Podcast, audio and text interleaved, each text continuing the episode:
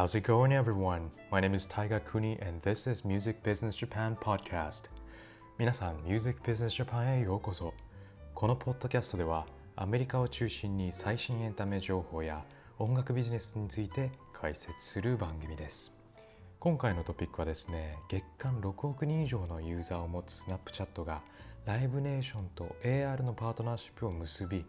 スナチャのさらなる音楽ビジネスへの参入についてお話ししたいと思います。それでは、It's time for music business! ここ数年、スナップ社は積極的に音楽業界へ参入していて、ソニーミュージックエンターテインメント契約を結び、大手レコード会社のアーティストの楽曲を同アプリのライセンス楽曲のライブラリに含めたりとか、ディストロキットと連携し、同社のアーティストがソーシャルプラットフォームに楽曲を配信できるようにと大手音楽企業との連携を大きく進めていますそして今回スナップチャットはライブネーションと新たに複数年のパートナーシップを結びました。スナチャの広報担当者によるとこのパートナーシップによってスナップ社のクリエイティブスタジオアーケーディアが提携するカスタムメイドの AR を通じてステージやスクリーンを超えてパフォーマンスを向上させることができるようになったそうです。実際にどういうことかというと一部のコンサートで参加者がスナップチャットカメラを開くとライブに参加する体験に組み込まれた AR 体験が見れるようになるらしいんですよね。ユーザーはスナップ AR を使ってグッズの試着から友達の検索でもしフェスであればフェス会場周辺の情報の発見などさまざまな体験ができるようになるということです。スナップ社はスナップ AR はすでに大規模になっているとアピールしていて、えー、実際スナップチャットの新しい統計情報によるとアプリの月間アクティブユーザー数が6億人を超えていて1日のアクティブユーザー数が全世界で3億3000万人を超えていますと。本当すごいですよね。こうインスタとか TikTok もありますけどやっぱりスナチャってよりリアルだったり本当に今何してるかっていうのをものすごく短い、えー、映像で見れるのでやはり、まあ、僕はもう30になるのでもうあまり使ってないんですけどそれこそ中高生とかを中心に、えー、友達同士で使っているっていうのはよく聞きますよね。さらにスナップチャットは現在50万人以上のパートナーやクリエイター、ディベロッパーと連携しているので常に技術やデザインの改善やアップグレードができています。で同社によると過去1年間でユーザーは Spotify の楽曲や Twitter のツイートなど連携しているパートナーのアプリのコンテンツをスナップチャット上で60億回以上共有したといいますそれほどスナチャは拡散力があると言えますよねそれこそツイッターのリツイートだったりっていうのも拡散力ありますけどやっぱスナチャのこのカジュアルさというか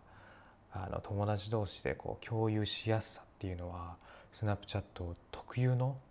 拡散力なんじゃないかなって思いますよね。ライブネーションとの複数年にわたるこのパートナーシップの間では、え同社はアーティストと密接にコラボしてコンサートでのクリエイティビティをさらに広げて音楽界最大のフェスとコラボしていく予定だそうです。その中にはオースティン・シティ・リミッツだったりイギリスの Reading and Leeds Festivals だったりシカゴとパリのローラパルーザだったりさらに The Governor's Ball など世界中の大型のフェスが含まれているんですねそして実際ラスベガスの EDM フェスとして有名な Electronic Daisy Carnival は5月にスナチャの AR 技術を初めて使用する予定だそうです。5月といったら今月ですよね。実際どういうふうになるか気になりますね。今年の年次の、えー、スナップパートナーサミットでは AR を通じて、えー、現実に戻ること。そしてスナップ AR がすでにどのように規模を拡大しているかに焦点を合わせています。